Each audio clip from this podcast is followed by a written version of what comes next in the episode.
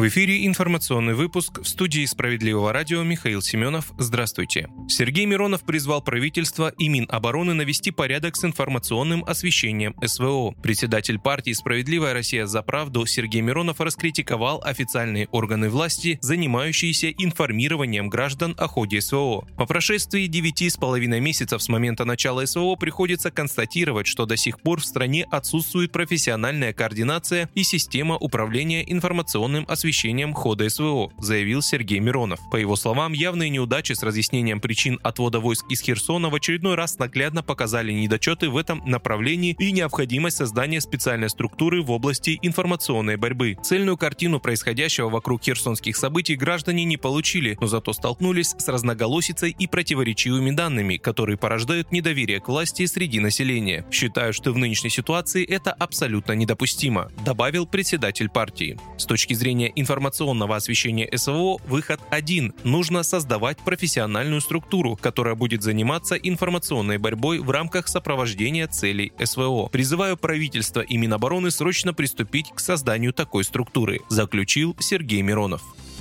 Китай выступил против исключения России из G20. Главы МИД России и Китая Сергей Лавров и Ван И встретились на полях саммита Большой Двадцатки в Индонезии. Во время разговора китайский дипломат заявил Лаврову, что Пекин выступает против исключения России из G20 и других международных организаций. Очень рады, что вы лично участвуете в саммите двадцатки, представляете Россию на саммите. Это очень славная миссия. Мы поддерживаем достойную роль России в рамках двадцатки и других международных площадок. Приводит ТАСС слова Ван И. Он добавил, Пекин считает, что никто не имеет права отобрать право России на участие в международных организациях. Напомню, ранее президент Украины Владимир Зеленский выражал надежду, что Россию исключат из G20.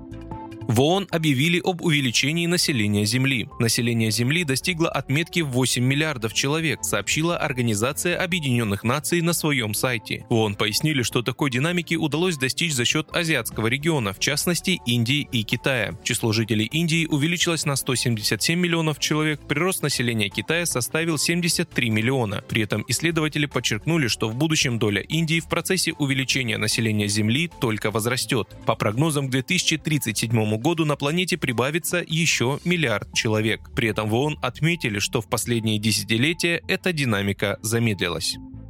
Чиновников Екатеринбурга пересаживают на отечественные автомобили. Для чиновников из администрации Екатеринбурга собираются закупить новые автомобили «Лада» или их эквивалент взамен машин Toyota. Соответствующая информация размещена на официальном сайте госзакупок. Согласно документации, будут закупаться новые машины, выпущенные не раньше 2022 года, которые еще не ремонтировали и в которых не заменяли составные элементы. Всего администрация планирует потратить на машины 17 миллионов рублей. При этом, по данным сайта ура.ру, пересаживать на новый транспорт не будут главу Екатеринбурга Алексея Орлова, вице-мэров и начальников подразделений.